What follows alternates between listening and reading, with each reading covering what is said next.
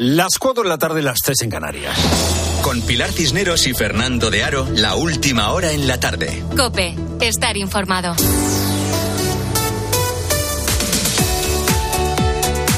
Muy buenas tardes a la gente, gente.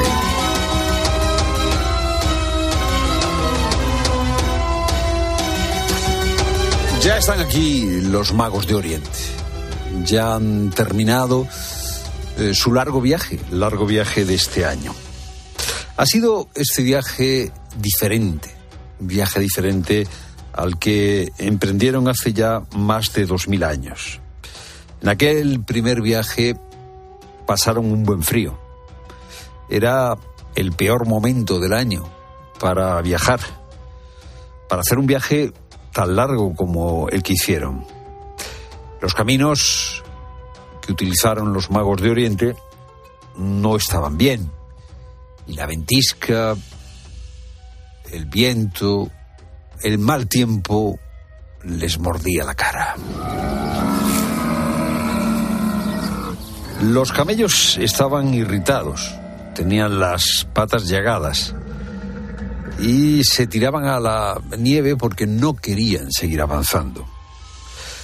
Los magos, en ese largo viaje de hace más de dos mil años, añoraban los palacios de verano, los palacios de verano construidos en las laderas de las montañas. Añoraban las terrazas y las muchachas guapas que les servían sorbetes. Ahora ya no había, en el viaje no había muchachas guapas con sorbetes. Ahora eh, los eh, magos de Oriente tenían que enfrentarse a camelleros que gruñían, camelleros que se escapaban, que querían beber uno, dos, tres, cuatro, cinco vasos de vino. Y encendían hogueras los magos de Oriente, y el viento las apagaba y las ciudades eran hostiles en aquel primer viaje y los pueblos eran muy poco amistosos y las aldeas eran sucias, nada, nada que ver con aquellos palacios que habían dejado a sus espaldas. Y los posaderos, que eran unos aprovechados y que veían que los magos de Oriente tenían plata, los posaderos les cobraban precios muy altos. Al final, los magos de Oriente, en aquel primer viaje, decidieron que era mejor viajar por la noche. Dormían a trechos, se dormían encima de los camellos con el peligro de caerse, y todo el mundo le decía que aquello era una locura. Entonces, un día, al amanecer, bajaron a un valle templado un valle húmedo, bajo la línea de las nieves. Olía vegetación y había un arroyo que corría por medio. Y entonces preguntaron en aquella aldea dónde estaba el rey de los judíos, pero no supieron responderles. Y así que, así se vieron obligados a seguir su viaje hasta que llegaron a Jerusalén. Entraron en Jerusalén al anochecer. Y allí sí, allí sí les dijeron que ese rey de los judíos que andaban buscando había nacido en un pueblo muy cercano, en un pueblo muy cercano de Jerusalén, en Belén.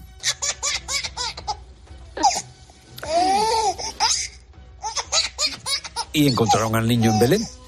Ese viaje corto desde Jerusalén a Belén, hoy no podrían hacerlo los magos de Oriente porque hay un checkpoint. Pero llegaron a Belén y allí había un niño que reía con su madre.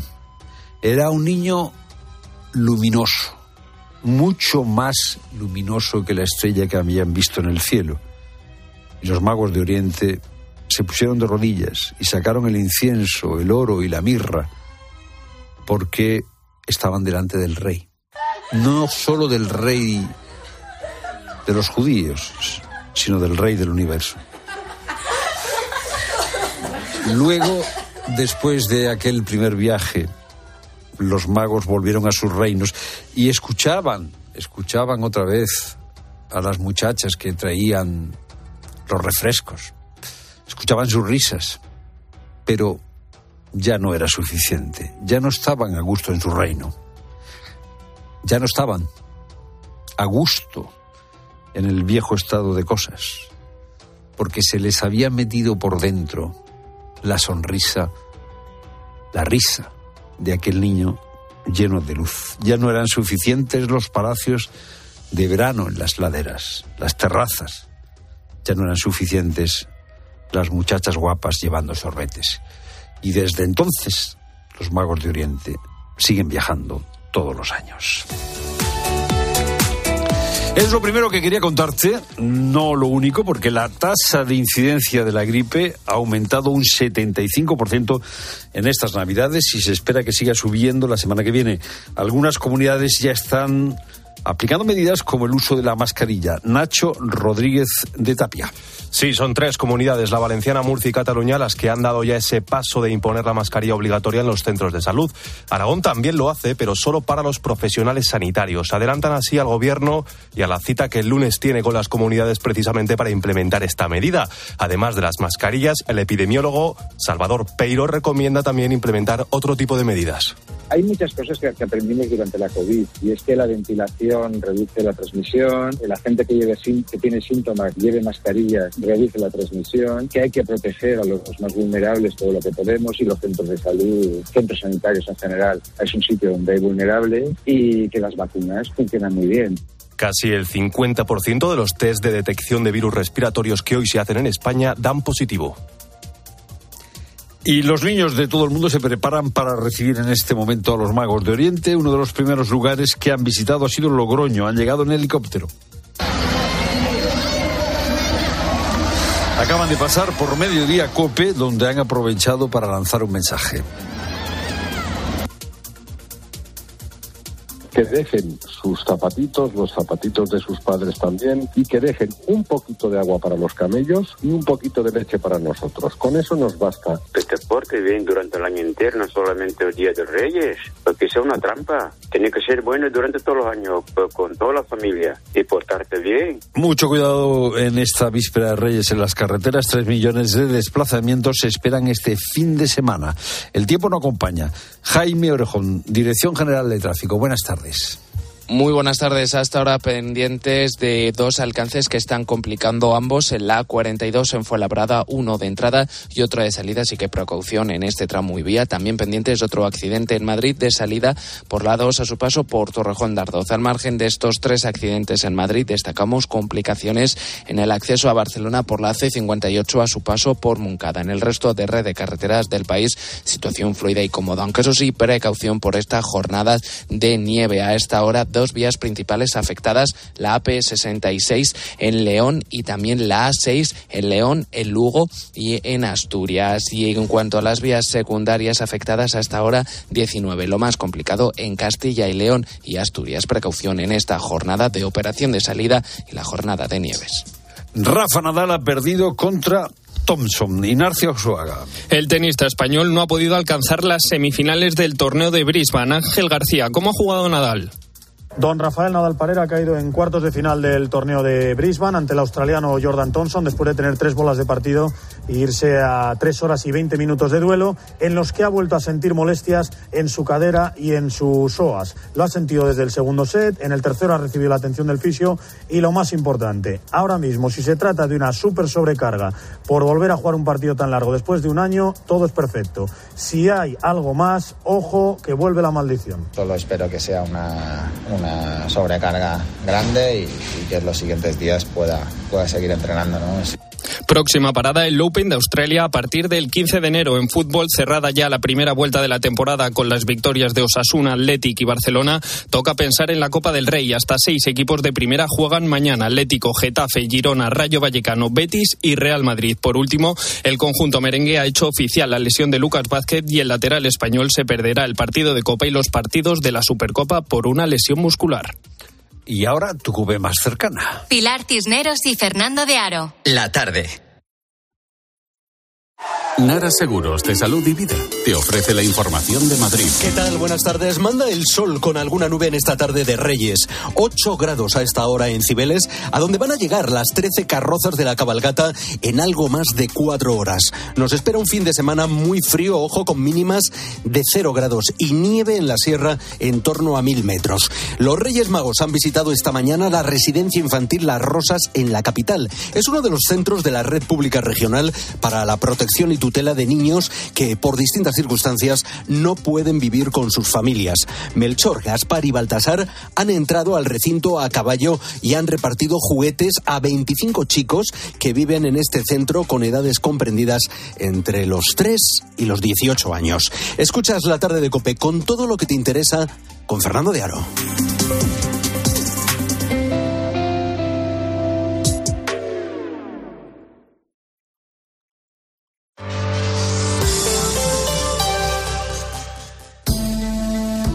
Escuchas la tarde. Con Pilar Cisneros y Fernando de Aro. Cope, estar informado.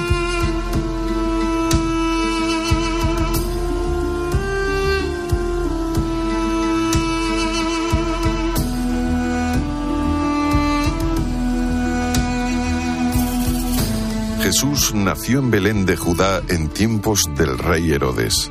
Entonces unos magos de Oriente se presentaron en Jerusalén preguntando, ¿Dónde está el rey de los judíos que ha nacido? Porque hemos visto salir su estrella y venimos a adorarlo. Así se cuenta la historia de los magos de Oriente en el Evangelio. Pero ¿quién eran estos magos? Los magos eran sacerdotes persas. Seguramente los magos de Oriente eran astrónomos. En Babilonia había un centro de astronomía científica en épocas remotas que estaba en declive en la época de Jesús, pero que en, aquel tiempo seguía existiendo. Un pequeño grupo de astrónomos que prácticamente había desaparecido. Hay tablas de terracota con inscripciones cuneiformes que lo acreditan, porque en esas inscripciones hay cálculos astronómicos. Y aquellos magos de Oriente, eh, mirando el cielo, decidieron ponerse en camino. En aquel tiempo, en aquel tiempo, había en, en Oriente Próximo, en todo el Imperio Romano, una gran expectativa la expectativa de que aparecería un nuevo rey que dominaría el mundo. Era muy fuerte esa expectativa en Israel y también había la expectativa de un cambio en el mundo romano. Lo que pasa que el mundo romano era como el nuestro, como el de este comienzo de siglo, del siglo XXI, un mundo muy violento. Los magos vieron la estrella y vieron una luz, claro, una estrella es luz.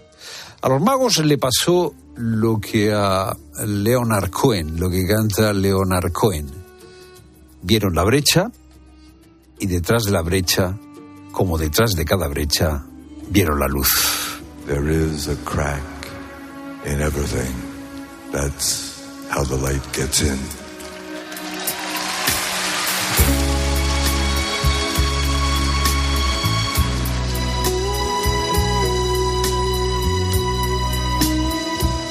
The birds they sang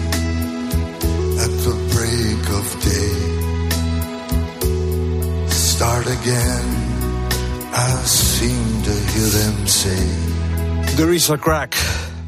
There is a crack in everything. That's how the light gets in. Hay una brecha. Hay una brecha en todo. Y es a través de la brecha como la luz entra. Es lo que canta lo que cantaba Leonard Cohen. Así eran los magos de Oriente, dispuestos a ver a través de cualquier brecha esa luz que en su momento fue una estrella. The dove is never free.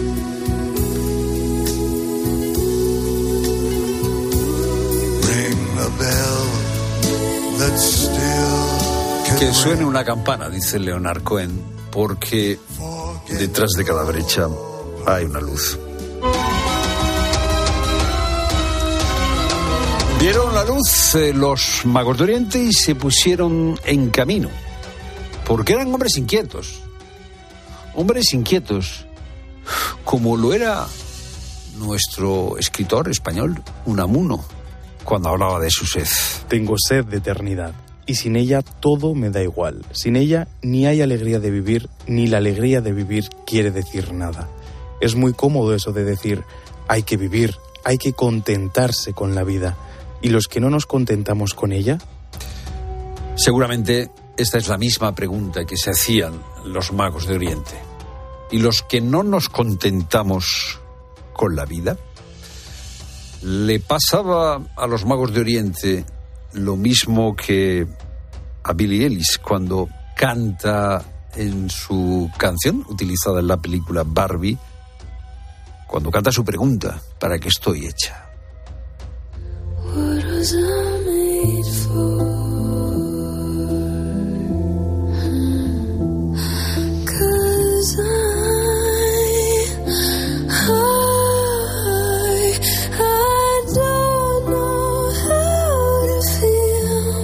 La pregunta de los magos es la misma que la de Billy Ellis.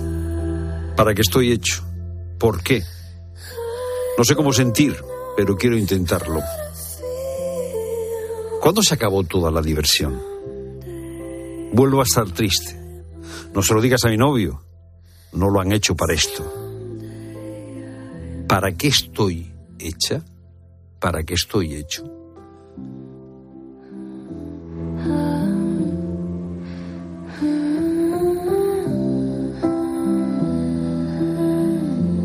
Magos de Oriente, encima de sus dromedarios, seguramente iban cantando lo mismo que canta Billy Ellis o algo parecido.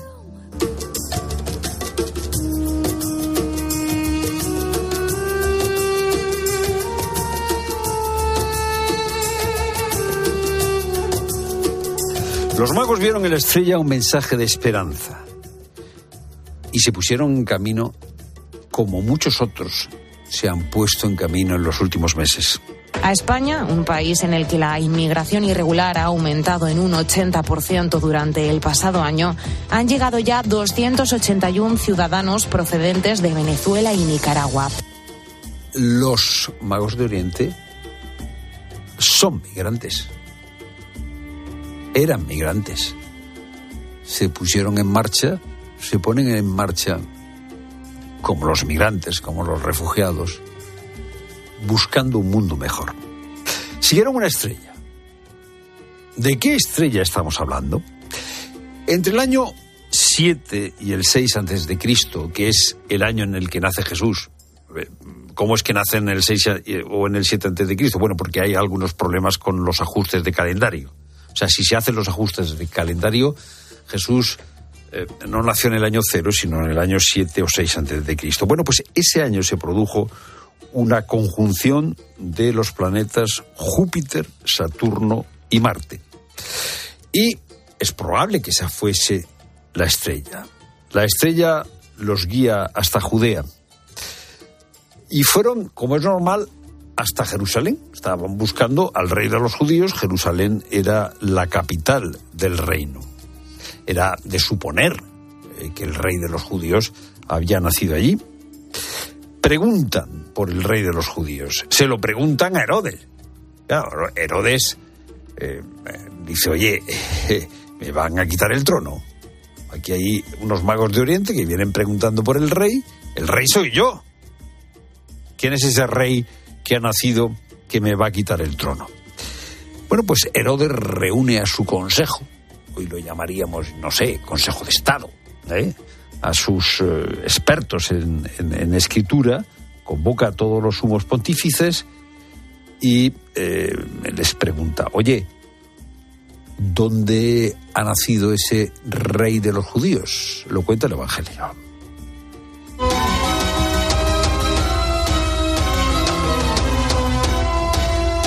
Y tú, Belén, tierra de Judá, no eres ni mucho menos la última de las ciudades de Judá, pues de ti saldrá un jefe, que será el pastor de mi pueblo, Israel. Eso es lo que respondieron los expertos. El rey de los judíos ha nacido en Belén. Unos expertos muy particulares, porque lo sabían, ¿eh? lo sabían. Jerusalén dista de Belén, cuando no hay checkpoint por medio, cinco kilómetros. Ahora con los checkpoint, hemos estado hace unos días allí, con los checkpoint hay que hacer 25 kilómetros. Pero estos sabios no se movían, los intelectuales del momento no se movían. Bueno, pues en Jerusalén la estrella ya se había ocultado, pero después vuelve a brillar, los lleva hasta Belén y los magos de Oriente caen de rodillas. Entraron en la casa, vieron al niño con María, su madre, y cayendo de rodillas, lo adoraron. Los magos adoraron a Jesús y le entregaron oro, incienso y mirra.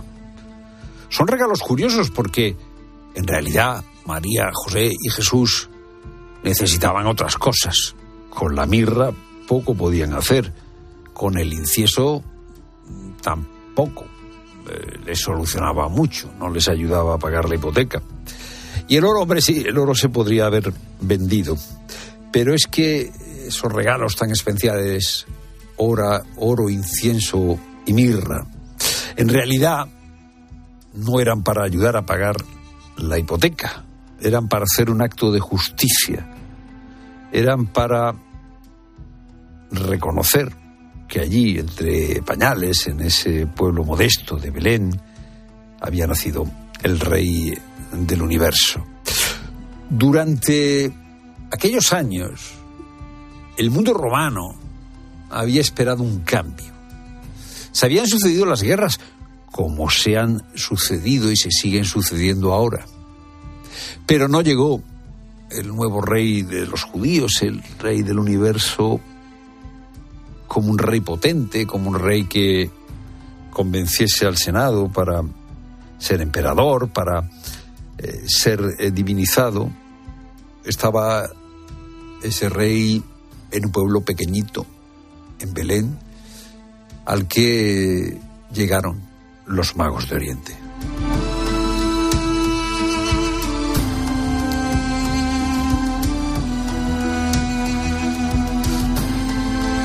Hoy es noticia que están aquí ya los magos de Oriente, pero también tenemos otras noticias, por ejemplo, por ejemplo, y no tiene nada que ver, que el Partido Socialista ha presentado ante la Fiscalía General del Estado una eh, querella por un posible delito de odio después de lo que sucedió el, eh, la noche de Nochevieja.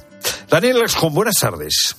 Hola, muy buenas tardes. Daniel, eh, vamos a ver, tú has reflexionado sobre estas cuestiones, ¿no? Eh, eh, el delito de odio parece bastante complicado que parece bastante complicado que, sea efectivamente un delito de odio, eh, porque jurídicamente eh, eso tiene una serie de requisitos.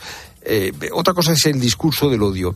Claro, la, la pregunta aquí siempre que nos hacemos, Daniel, es ¿cuál es el límite entre discurso del odio y eh, libertad de expresión? Tú esto seguro que lo has pensado, no sé si tienes algunas pistas para, para ayudarnos a pensar. Yo, eh, yo creo que es, es una de esas discusiones eternas ¿no? de, la, de la democracia y, de, y, del, y del liberalismo ¿no? y siempre son siempre estamos discutiendo precisamente sobre esos límites y creo que allí eh, pues lo que lo- solo podemos tener una especie de pistas para orientarnos en, en, la confusión ¿no? yo creo que hay que ser muy restrictivos y pensar que, que tiene que ser una incitación al odio o, al- o a la violencia que tiene que ser muy directa y muy, y muy clara y, pública, ¿no? Y, y me parece que, que a veces si abusas de esa figura, eh, pues bueno, sirve un poco para criminalizar a quien no piensa como tú. Y otra cosa que veo es que a menudo hay como pues dobles raseros, ¿no? Pues por, por ejemplo, eh, como recordarás, hace 10 días eh, empezó la tramitación para eh, derogar los delitos de injurias a la, a la corona, eh, la ofensa a los sentimientos religiosos. Entonces, por ahí vamos a despenalizar, pero parece que intentamos eh, penalizar otras conductas por otra, por otra vía. Y eso me parece que es, es preocupante. Yo creo que también, eh, pues si la libertad de expresión eh, en cierta manera, pues te exige que tienes que convivir con un con un nivel de, de basura, ¿no? Por decirlo de esa manera. Y que, bueno, pues el, el odio eh, es feo, pero, pero no es delito. Eso no Ya. significa, me parece, que, que, que- que digamos, no, eh, que, que santifiques eso que se dice, ¿no? Pero bueno, pues admites que en el espacio de libertad, pues hay muchas cosas que no, que no nos gustan y que se van a, que se tienen que poder decir. Bueno, Pues, pues- también en parte por nosotros, ¿no? Para que, para que nadie diga, no, es que lo que tú dices. Claro, claro. Eh, es que empiezas a sacar lo de la, de la bandera de, de, eh, el discurso del odio y todo es discurso del odio. Y la libertad de expresión es un bien eh, que hay que tutelar. Claro, sí, es como, es, eh, parece que es como la, la forma actual que va más, eh, que, que, que responde más a nuestra sensibilidad, ¿no? Que, pa- que parece que diríamos, bueno, en el caso de la, la corona, pues entendemos que allí es, es, es un poco excesivo porque nos parece que, aunque aun siendo, aun defendiendo la corona, pero dices, bueno, pero esto no es tan importante. Pero claro, el odio, que además, eh, pues hacia grupos vulnerables, pues ahí pensamos que sí que choca más con nuestra, o sea, eh, se parece más a cómo vemos las cosas, pero precisamente por eso me parece que es, que es más peligroso, ¿no? Y por ejemplo, pues en el caso del, de, de lo de Nochevieja, eh, no sé yo si el presidente del gobierno es un, entraría en la categoría de grupo vulnerable, ¿no? O sea que tampoco Ya, está, no, no está parece, no identificado, parece, no parece, no parece. Eh, gracias, eh, eh, Daniel, por estar con nosotros. Lo tenéis ya todo preparado en casa para la tarde de Reyes. ¿Sois muy disfrutones en la tarde de Reyes? Sí, sí, a mí eh, me, me gustaba mucho de, de niño y luego como, como, en la, como en la casa hay muchos niños también, pues es un, es un día que, me, que es precioso, ¿no? Lo es, lo es. iremos a la cabalgata en un rato. Gracias, eh, Daniel, por estar con nosotros. Muchas gracias.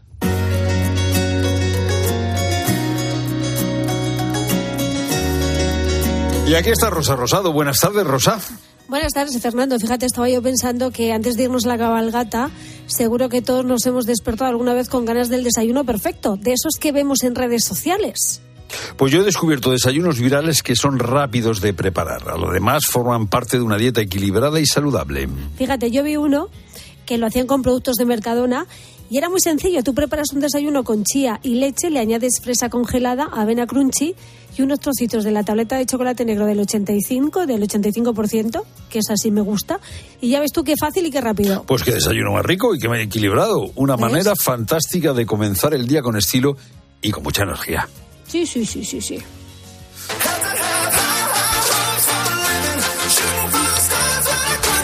Bueno, pues tenemos aquí a los magos de Oriente cargados de regalos. Vamos a disfrutar de una tarde, de una noche formidables. Y todos eh, estamos esperando que nos traigan lo que más ilusión nos hace. Y esta es una, buena, buena ocasión, un buen momento para que eh, la gente, gente recuerde eh, aquel día de, de- Reyes, aquel regalo de cumpleaños, aquel obsequio. Bueno, que, que, que- reventabas de gusto cuando te, te- te- o sea, abriste el paquete te llegó y es que no te lo podías creer, no te lo podías creer porque te parecía una cosa y te parece una cosa maravillosa. Eh, ¿Cuál es el regalo que más ilusión te ha hecho? Yo recuerdo el día que los magos de Oriente Te me trajeron la bicicleta, la primera bicicleta que yo tuve, Claro. una bicicleta estupenda, verde, era una, era una bicicleta verde.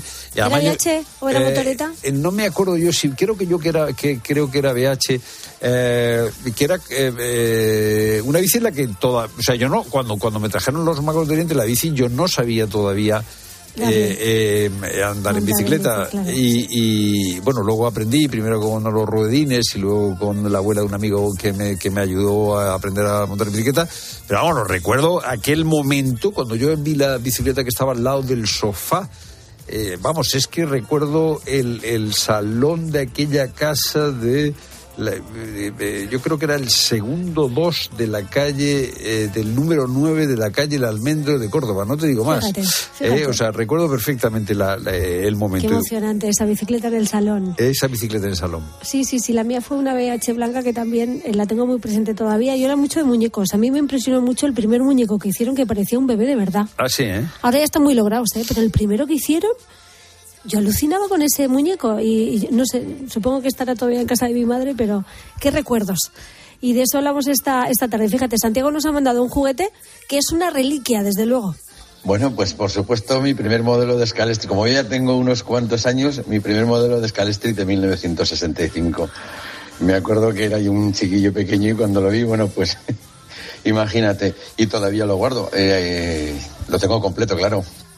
Bueno, es que, es que ese era una- un regalo muy envidiado. Cuando los magos de Oriente se estiraban con alguien y le traían eh, el escalestri, era, era- el escalestri era una locura aquello, ¿eh? Sí, sí, desde luego que sí. De todas formas, los, los coches lo tienen súper bien cuidado. Dice que está entero. Hablamos de 1965. Pues es complicado, son 50 años, ¿eh? La Bueno, que no, la- la- 50 no, van de camino de 60. Por eso te digo, sí, sí, la foto la subimos a Twitter por si lo queréis ver, porque realmente merece mucho la pena ver estos coches del Scalestri de ¿Y 1965. cómo de son? ¿Qué son? ¿De, de, de, de- de esos de Fórmula 1 o más bien de rally?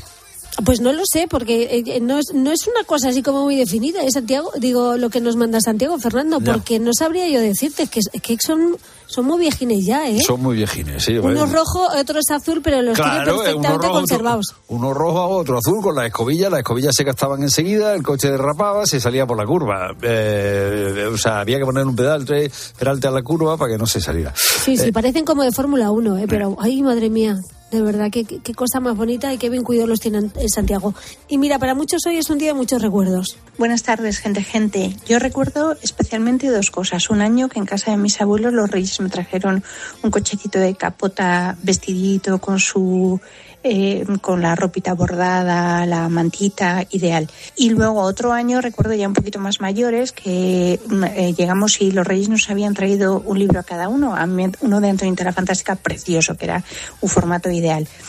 Y al abrir cada uno nuestro libro, empezó una gincana. Había un cartelito, entonces anduvimos ¡Qué por la bueno! mañana buscando regalos por todas partes. ¡Qué Fue muy, muy bueno! divertido. ¡Qué y espero que divertido! os traigan muchas cosas los reyes, que habéis sido muy buenos. Bueno, beso, gente, gente. Seguro que sí.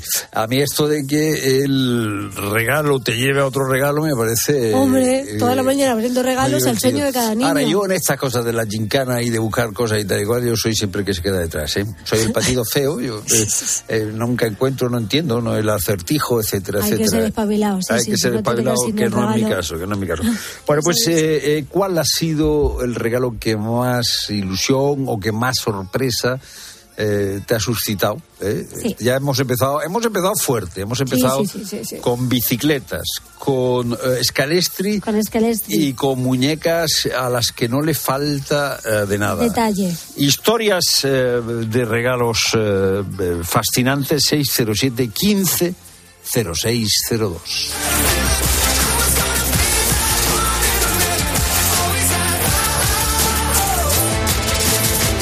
Escuchas la tarde. Con Pilar Cisneros y Fernando de Aro. Cope, estar informado. La idea de tener todo un año nuevo por delante pues es eh, apasionante, es un horizonte de esperanza para muchos y un territorio nuevo por descubrir para otros. Para los que nos dedicamos a la radio es el regalo de tener 12 meses para seguir compartiendo grandes historias con usted. Este último año me quedo con las historias optimistas, ilusionantes, inspiradoras y espero que en el 24 las sigamos compartiendo juntos en COPE. ¡Feliz año nuevo! En Cope, Carlos Herrera comparte contigo la alegría de un nuevo año juntos. El corte inglés, donde vive la magia de la Navidad. ¿Oyes eso? Son nuestros 21.000 propietarios recibiendo el aviso de que hoy ya han cobrado sus rentas. ¿Cómo lo hacen? Muy fácil. Alquiler Seguro te garantiza el cobro de tu renta el día 5 de cada mes. Alquiler Seguro hace todo por ti. Ayer, hoy y siempre. Alquiler Seguro. Cientos de sacerdotes en Nigeria están en el punto de mira de terroristas yihadistas y grupos violentos. Se juegan la vida cada día por llevar a Cristo a miles de personas traumatizadas por la violencia. Estos sacerdotes no se van a rendir, pero te necesitan para sobrevivir y poder socorrer a su pueblo herido. Esta Navidad, regala esperanza a los cristianos de Nigeria con COPE y ayuda a la iglesia necesitada. Llama ahora al 91 725 9212 o dona en ayudaalaiglesianecesitada.es. La Iglesia Mártir de Nigeria cuenta contigo.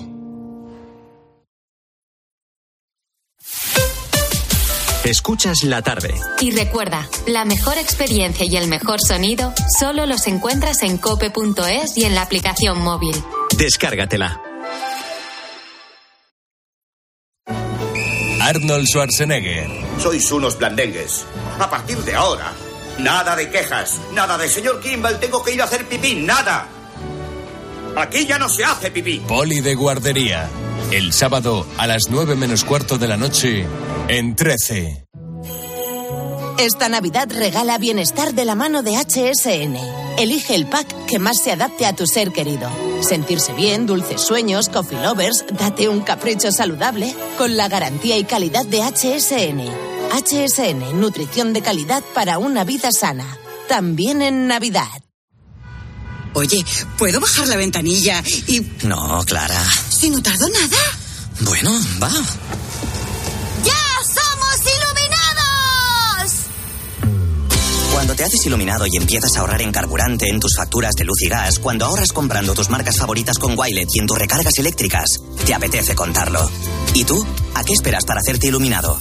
Contrata la luz con Repsol en el 950 52 50 y empieza a ahorrar.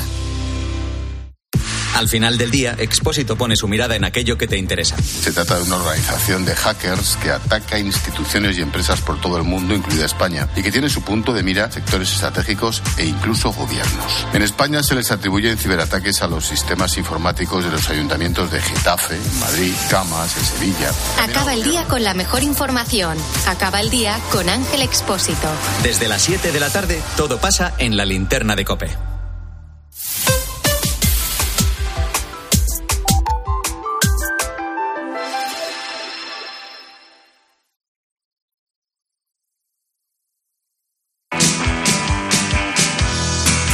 Cisneros y Fernando de Aro. La tarde. Cope, estar informado.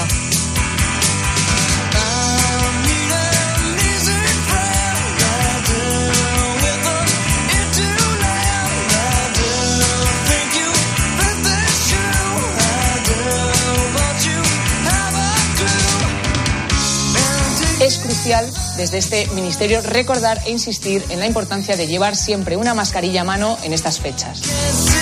Mónica García, ministra de Sanidad, nos recomienda que llevemos una mascarilla eh, a mano. Eh, hay un debate ya. Estamos en, un eh, pico de infecciones de COVID, de gripe, gripe A, gripe B, diferentes virus que, bueno, están metiendo mucha presión al sistema sanitario, mucha presión. Y entonces aquí, eh, como la competencia en sanidad es de las comunidades autónomas, esto ya no lo aprendimos en el COVID, ¿no? Pues hay comunidades autónomas que son eh, partidarias de eh, establecer un uso obligatorio para que sea obligatorio el uso de mascarilla de nuevo en los, en los centros sanitarios y en las residencias, Valencia, Cataluña, Aragón y Murcia quieren que, que- que- sea obligatoria la mascarilla, mientras que otras comunidades como Madrid o Baleares no creen que esto sea conveniente. La discusión se va a llevar el lunes al Consejo Interterritorial y vamos a ver qué sale de ahí, eh, de la famosa cogobernanza entre comunidades autónomas y eh, Ministerio de Sanidad. Nacho González Galán. Muy buenas tardes. Muy buenas tardes, don Fernando. El, el estreno de Mónica García. ¿eh? El estreno de Mónica García, sí, sí, sí, sí, sí, sí. He estado yo a punto de recordar que esta es la ministra de Sanidad porque, eh, eh, bueno, no la hemos oído todavía estrenarse. Claro, aquí la diferencia de criterio entre las diferentes comunidades autónomas no es PP-PSOE. Hay una bastante mayoría de comunidades gobernadas por el Partido Popular. Ahí tenemos comunidades como la valenciana que sí quieren que se use la mascarilla. Eh, y sin embargo, eh, Madrid, bueno, Ayuso siempre ha sido la defensora de la no mascarilla.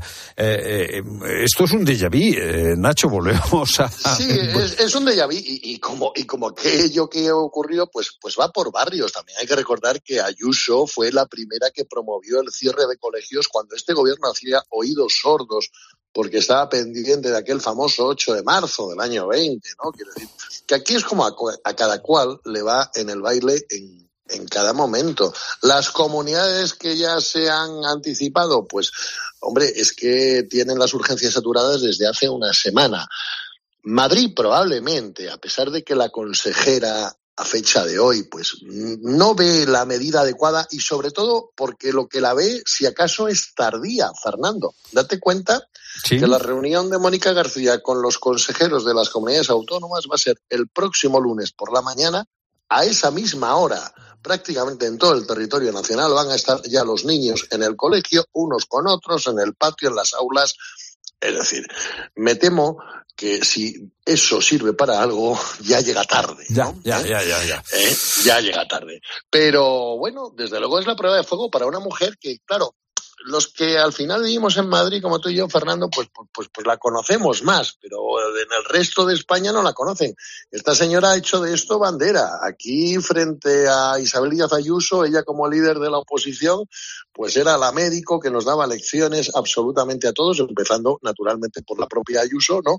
De cómo había que actuar durante la pandemia. Bueno, pues, oye, ahí tiene su primera prueba de fuego. Me da la impresión que, que el asunto le está madrugando y hay muchas comunidades que le han madrugado, que en efecto llega tarde. Hasta ahora solo lo habíamos oído hablar una vez para decir aquello de, que había que dejar de fumar también en las terrazas. Algo obvio y de libro, ¿no? Cualquier médico, oye, ¿qué te dice? Deja de fumar, ¿no? Pero, pero, pero vamos, vamos ahora a lo de verdad. Ella que eh, se anunciaba como la ministra de verdad seria porque viene de la sanidad, pues, Ahí tiene el toro, en medio de la plaza. ¿eh? Ahí tiene el toro y, eh, bueno, no parece que esto vaya a menos. Es decir, después de las celebraciones de, hoy y de mañana, pues, pues seguirá habiendo eh, contagios.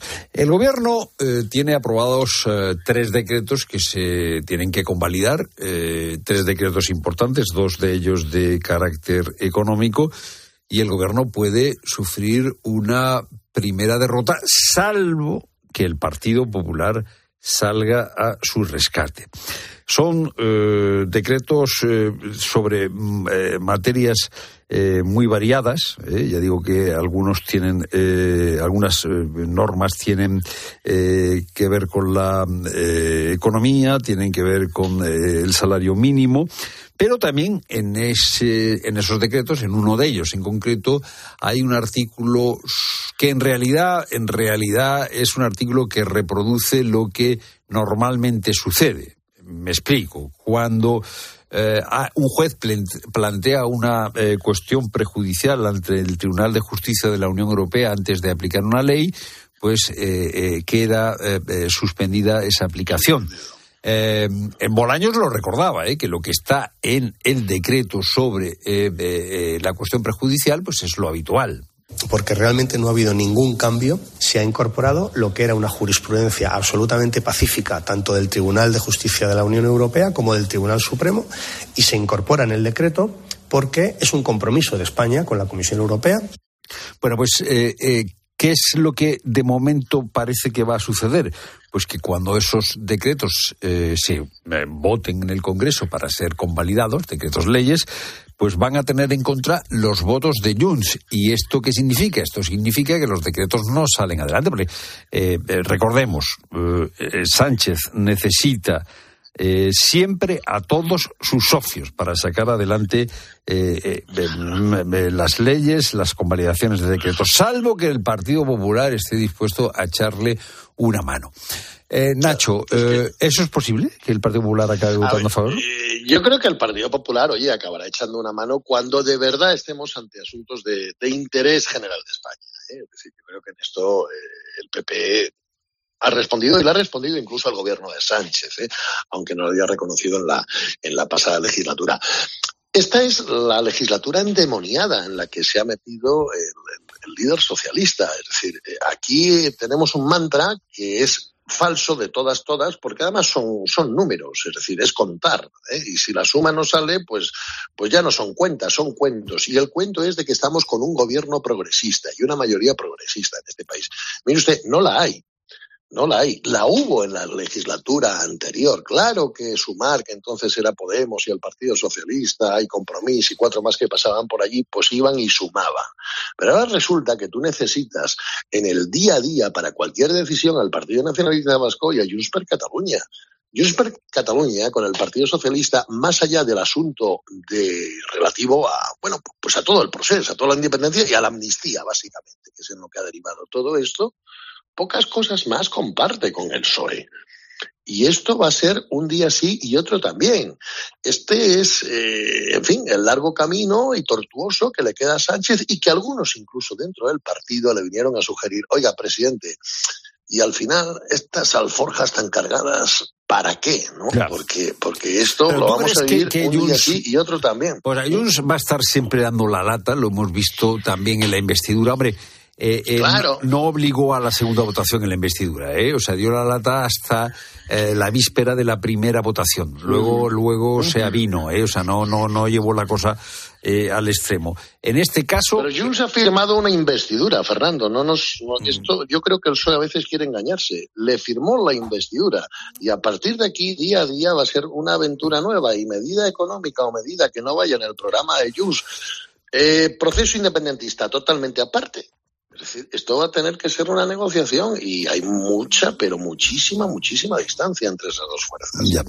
Oye, vamos a ver, imaginemos, vamos a hacer un escenario futuro. Imaginemos que Junts se mantiene eh, eh, eh, en tumbar los tres decretos.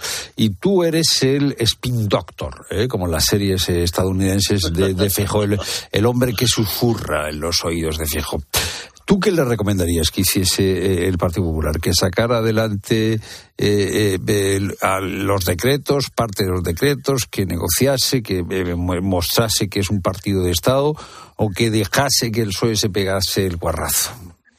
Hombre, yo probablemente, ante medidas que sí son necesarias y útiles para los ciudadanos, para los españoles, le anunciaría al Partido Socialista que naturalmente aquí está el PP. Aquí está el partido mayoritario de esa Cámara para estar eh, y poner a salvo los intereses de los españoles, pero que desde luego venga, se siente y negocie. Y no puede salir gratis a alguien que ha llegado a la presidencia del gobierno y a querer ejercer eh, la labor de gobierno firmando unas cosas con unos señores que son imposibles de todas, todas. Entonces, yo desde luego sí que mostraría la disposición y la posibilidad de que el PP apoye medidas, insisto, ¿eh? que vayan en, por el interés general de los españoles. Pero naturalmente le tienes que forzar al PSOE a, negociar.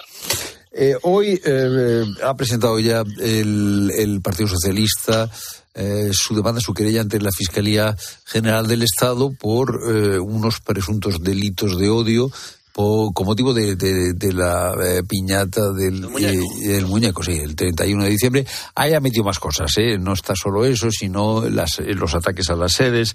Eh, también se ha estrenado, o casi se ha estrenado, el ministro, entre otras cosas, de Memoria Democrática, Víctor Torres, exigiéndole al PP que condene, condene, condene si hay un líder político. Y automáticamente no sale ese líder del partido político X, el que sea, condenando, reprobando eh, esos actos y llamando a la concordia, está siendo cómplice de esa situación.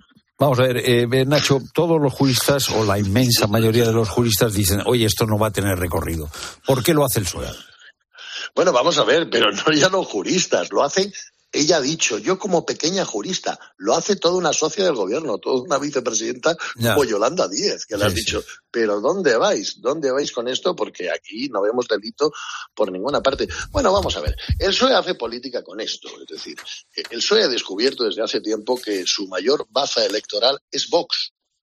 Es decir, si Vox no existiese, el PSOE habría tenido serias dificultades para ganar las últimas elecciones, las del mes de julio. Es decir, en el fondo, ese espantajo que saca habitualmente en todos los mítines eh, Pedro Sánchez con, la extrema derecha, a su electorado le funciona. Y por eso, precisamente, este interés en, tenerlo vivo y en. Eh, probablemente exagerar las cosas a un punto del, del, ridículo. Es decir, tener que oír, como hemos oído en estos días semi de vacaciones, a un portavoz como Pachi López, a no sé cuántos ministros, ¿no?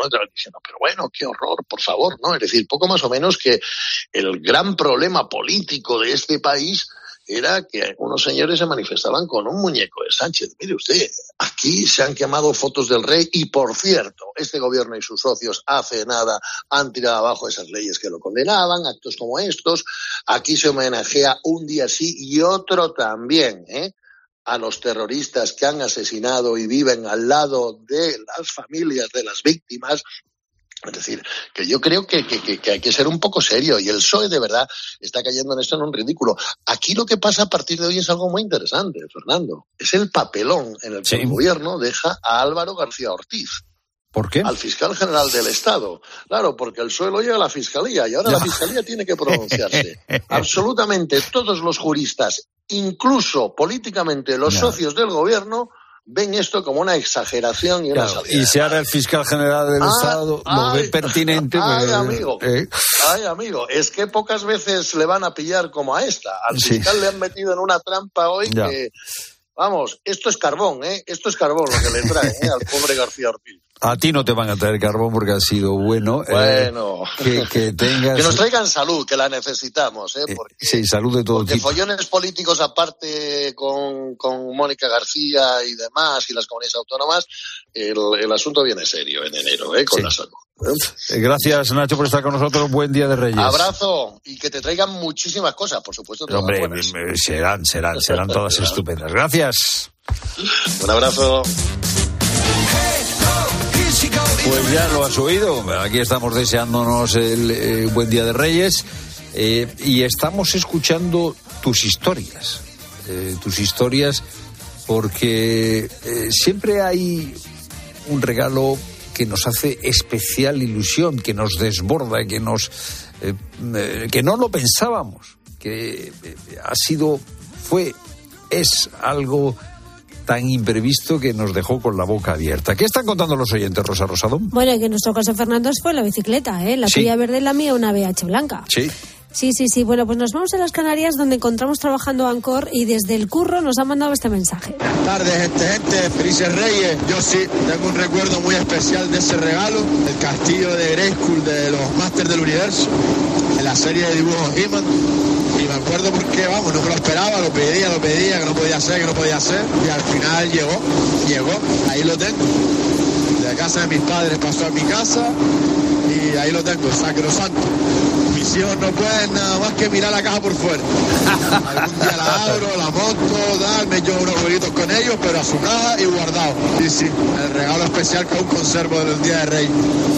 Oye, lo que es un milagro, lo que no entiendo es cómo nos escucha Angor, porque eh, con ese ruido que tiene, yo no sé dónde estará trabajando, pero lo que no, no, sé cómo conseguirá oírnos las ganas que tiene, claro, de, escuchar a Rosa Rosado. ¿eh? Ah, bueno, y a ti, Fernando, pero, fíjate que, qué regalo más chulo que todavía conserva, que de vez en cuando lo saca para jugar con sus hijos, pero se va y no se toca. A la caja, que a esto solo lo toco yo. ¿Eh? Efectivamente. Es que si lo quieres conservar, más vale que no pase por muchas manos. Porque eso es verdad, eso es verdad. Si no, acaba mal. Sí, sí. Bueno, hay juguetes universales y atemporales porque hay regalos que siguen siendo recibidos con mucha ilusión en las casas. Por eso, porque son un clásico. Mi mejor regalo de cumpleaños fue una cocinita muy chiquitica que le dabas unos botoncitos y parecía que se encendía el fuego, que era una bombillita. Quería mucho esa cocinita, pero es que me la trajeron los propios reyes a casa. Me despertaron y con mis ojitos azules miraba a los tres reyes magos allí en el salón de mi casa, con sus barbas, con sus ropas y enseñándome el funcionamiento de la cocina y eso lo tengo grabado y ha sido el mejor regalo. Fíjate, Qué ¿Eh? afortunada, ¿no? Cocina, este es otro clásico, ¿eh? Sí, sí, sí, pero que sean los propios Reyes Magos los que te expliquen cómo funciona la cocinita. Eso es verdad, eso es verdad. La cocinita sigue siendo un clásico muy solicitado por los niños y niñas, ¿eh? Porque yo creo que, que a eso hemos jugado de pequeños y, bueno, mi hijo sigue jugando. O sea, claro, ¿eh? La cocinita es una cosa que, que tiene mucho tirón entre los más pequeños de la casa. Seguro que vienen muchas esta noche. Los Reyes Magos seguro que vienen cargados de cocinitas. Y esto es lo que nos cuenta Antonio, mira. Buenas tardes, gente, gente. Yo más que recuerdos tengo vivencias y vivencias de emociones. Por ejemplo, la primera emoción fue cuando recibí los primeros reyes, como todo el mundo. La segunda emoción fue cuando ya fui padre y vi la emoción de mis hijos. Y la tercera emoción ha sido cuando he participado como rey. La emoción de esos niños, esas caras esperando que les des un regalo, no tiene precio. De verdad. Fueron tres momentos y tres emociones que no olvidaré jamás. Buenas tardes. Bueno, pues nada, eh, Antonio, que ha, ha, ido viviendo eh, con diferentes generaciones este día tan, tan eh, entrañable y tan bonito por muchas cosas, ¿eh? la sorpresa, el regalo, lo que significa un regalo. estamos sobre todo escuchando historias de algo imprevisto, de algo que, eh, bueno, no, no, no, no, no estaba en la imaginación de uno eh, y de pronto apareció en el salón o de pronto lo trajeron los pues reyes. Sí. ¿eh? sí, sí, sí. Es el caso de este oyente, la emoción que sintió cuando recibió algo inesperado. Buenas tardes a la gente, gente.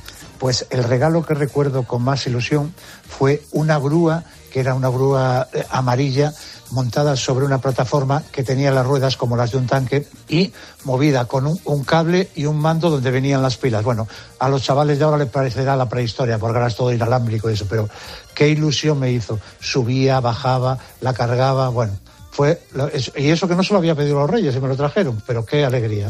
Venga, hasta luego, buenas tardes. Es que a veces los reyes te traen cosas que son mejores que las que tú habías eh, pensado. Fíjate que yo creo que los regalos eh, buenos son estos, los que tú eh, no has ni siquiera imaginado y te, y te desbordan porque son más de lo que tú habías proyectado, ¿no? Lo inesperado. Es que, claro, para un chaval de esa época, una grúa, un camión, fíjate, es que son, bueno, son juguetes que se siguen se siguen regalando, siguen trayendo los Reyes Magos un montón de, de, coches y, juguetes y, grúas que suben y bajan y cuanto más cachivaches tienen mejor. Claro, a los chavales les gustan mucho todas estas cosas, sin duda.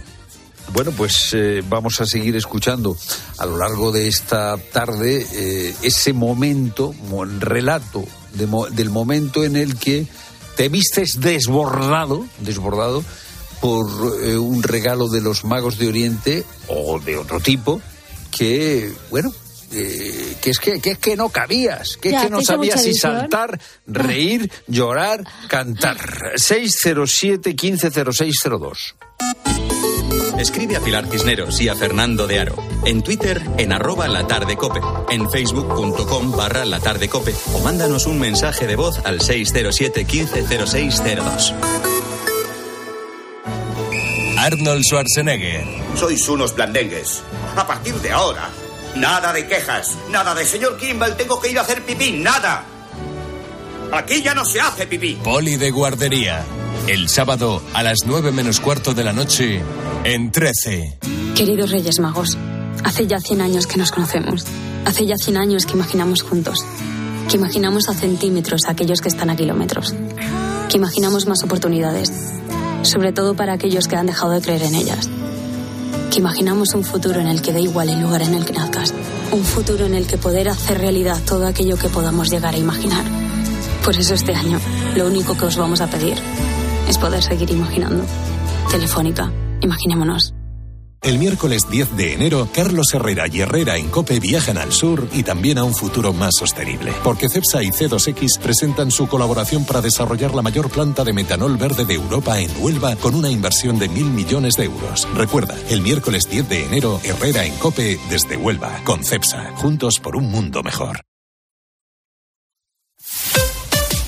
Escuchas la tarde. Y recuerda, la mejor experiencia y el mejor sonido solo los encuentras en cope.es y en la aplicación móvil.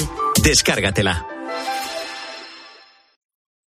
¿Y tú? ¿Por qué necesitas fluchos? Porque es tiempo de pensar en lo que te gusta, en la moda que te hace sentir vivo, chic, casual, sport. Nueva colección de otoño-invierno de fluchos. La nueva moda que viene y la tecnología más avanzada en comodidad unidas en tus zapatos. ¿Y tú? ¿Por qué necesitas fluchos? Fluchos. Comodidad absoluta. Nuevo año, nuevas metas. Que no se queden en simples propósitos. El próximo 28 de abril, Madrid vivirá la mayor fiesta del running y no te la puedes perder. No te quedes fuera del Zurich Rock and Roll Running Series Madrid y disfruta cualquiera de sus tres distancias: maratón, media maratón y 10 kilómetros. Si corres Madrid, el 2024 será el mejor año de tu vida. Inscripciones en rockandrollmadridrun.com. Patrocinador principal Total Energies.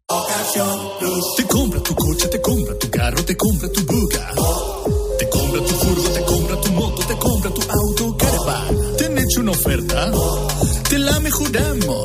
Has oído bien. Mejor precio garantizado y compromiso de pago en 24 horas. Ven a vernos.